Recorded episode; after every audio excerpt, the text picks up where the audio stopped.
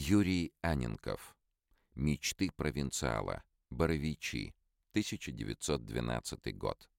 Одним из учителей Юрия Аненкова был Ян Цианглинский, мастер, чью посмертную выставку Надежда Добычина показала в бюро в 1914 году. По совету наставника молодой Аненков провел два года в Париже, занимаясь в частных академиях. На выставках у Добычиной работы этого художника-новатора впервые появились в 1915 году. Тогда они были представлены в составе коллекции театральных эскизов Левкия Живержеева. В 1917-м Надежда Добычина показывает в залах бюро не только графику, но и живопись Аненкова. Сначала на выставке этюдов мира искусства, а через год на выставке современной живописи.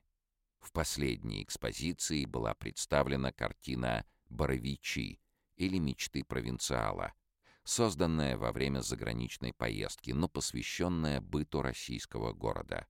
В ней уже заметны черты характерного анинковского стиля с кубистическими сдвигами, гранением форм и выразительными деталями. Городок Боровичи, находящийся недалеко от Великого Новгорода, художник упоминал в одном из писем родителям, написанных из Парижа. «Что же касается ваших опасений, что я здесь жуирую, то есть наслаждаюсь, то это является уже просто невозможным. Для жуирования в Париже требуются другие средства. С моими средствами можно жуировать в Боровичах или в Роскове, да и то 2-3 дня.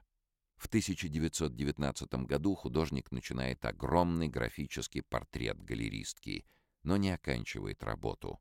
В 1924 Аненков эмигрирует из СССР. Спасибо, что прослушали аудиогид по выставке до конца.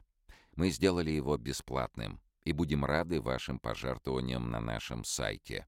Средства пойдут на подготовку новых выставок, мероприятий для детей и взрослых и издание книг. Подробности можно уточнить на сайте музея или у администраторов.